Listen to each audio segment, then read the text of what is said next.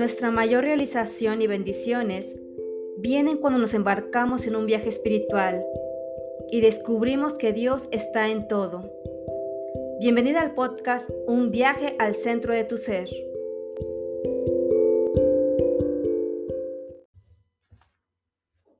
Bienvenida al cuarto episodio del podcast Un viaje al centro de tu ser. Soy Esmeralda Fernández y estoy feliz de compartir contigo el tema el poder espiritual del dinero. Es tu derecho ser rico. Estás aquí para gozar de una vida de abundancia y plenitud, para ser feliz y libre. Por lo tanto, deberías tener todo el dinero necesario para lograrlo. No hay virtud en la pobreza. La pobreza es una enfermedad mental que debe ser borrada. Estás aquí para crecer en lo espiritual, lo mental y lo material. ¿Por qué conformarte con apenas lo suficiente cuando puedes disfrutar de las riquezas del infinito? Comienza a ver el dinero con su significado real, como símbolo de intercambio. Una de las razones por las cuales las personas no tienen más dinero es porque abierta o veladamente lo condenan. Se refieren al dinero como el vil metal o creen que el amor al dinero es la raíz de todos los males. Otra de las razones por las que no prosperan es que tienen una sensación solapada y subconsciente de que hay algún tipo de virtud en la pobreza. Este patrón subconsciente puede deberse a la educación recibida en la primera infancia, a la superstición o bien puede basarse en la falsa interpretación de las escrituras. No hay virtud en la pobreza, es una enfermedad mental como cualquier otra. Si estuvieras enfermo físicamente, pensarías que algo no funciona bien en ti y buscarías ayuda o intentarías ponerle remedio de inmediato. De la misma manera, si no hay dinero circulando de manera constante en tu vida, deberías pensar que hay algo en ti que no funciona bien. Dios no quiere que vivas en una casucha o que pases hambre. Dios realmente quiere que seas feliz, próspero y una persona de éxito. Dios siempre tiene éxito en sus emprendimientos, ya sea una estrella o el cosmos. Vivimos en un mundo de ideas solidificadas. La realidad es una emanación de la mente y todo lo que ocurre en el mundo material antes ha sido creado en la mente individual o colectiva. Si lo ves en tu mente, lo verás en la realidad. Pero si no puedes crearlo en tu mente, no estará en ningún lugar. Sí, los pensamientos son cosas. Repítelo conmigo para no olvidarlo. El dinero también es una idea, un concepto, así que deberás crearlo antes en la mente. Puesto que tienes la capacidad de crear pensamientos, puedes crear riqueza. El dinero es un amplificador de tus creencias.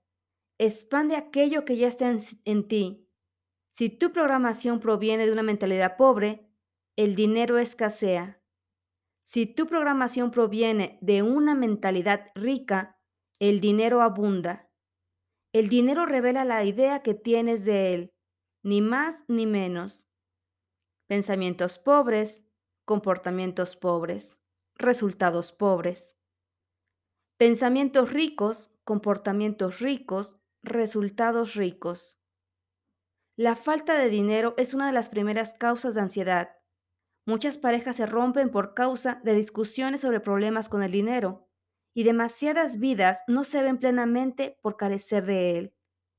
Sé muy bien que el dinero no da la felicidad, pero también sé que la falta de dinero tampoco hace feliz. Es un gran error no darse cuenta de que la verdadera riqueza reside en tu propio interior y considerar las condiciones externas el origen de las verdaderas riquezas. Recuerda que la riqueza fluye de ti, no hacia ti. Recuerda también, el bloqueo o el obstáculo de tu riqueza está en tu propia mente, no en la mente o las acciones de los otros. Este es el programa maestro que te permitirá disciplinar tu mente para conseguir prosperidad. Si sigues esta técnica, nunca te faltará dinero en la vida. Primer paso. Comprende que todo lo que ves procede de la invisible mente de Dios. y que todo lo creado por cualquier persona procede de la mente invisible de esa persona y que todo lo que alguien hizo salió de su mente. Afirma que los pensamientos son cosas y que los pensamientos son creativos. Segundo paso, reconoce que solo hay una mente y que tu mente y la mente de Dios son una, pues solo hay una mente común en todo y que Dios es la fuente de tu suministro, pues Él es el origen del sol y del aire que respiras. Para Dios es tan fácil crear abundancia en tu vida como crear una brisna de hierba. Tercer paso. Graba en tu mente subconsciente la idea de la riqueza con la seguridad de que las ideas son transmitidas al subconsciente mediante repetición, fe y expectativa. Cuarto paso. Comprende que debes creer en lo que afirmas. Si saltan pensamientos de carencia o duda, inviértelas de inmediato en tu mente y declara, Dios es mi acopio instantáneo y eterno, y esta factura se paga en orden divino. Al cabo de un tiempo, el pensamiento de carencia perderá fuerza y descubrirás que tu subconsciente está siendo condicionado para expresar riqueza. Quinto paso. Adormécete cada noche reiterando esta gran verdad.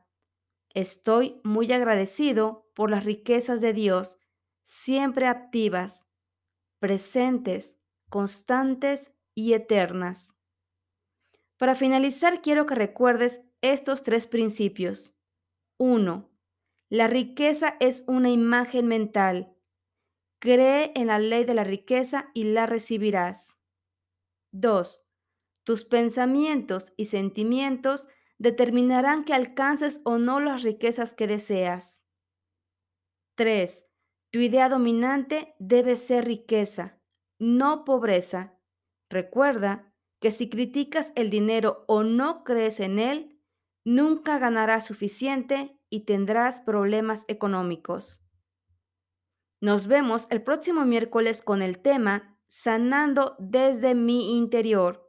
Soy Esmeralda Fernández, enciende tu chispa divina, vive en plenitud.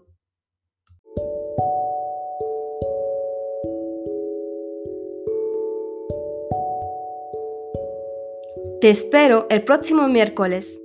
Podcast Un viaje al centro de tu ser.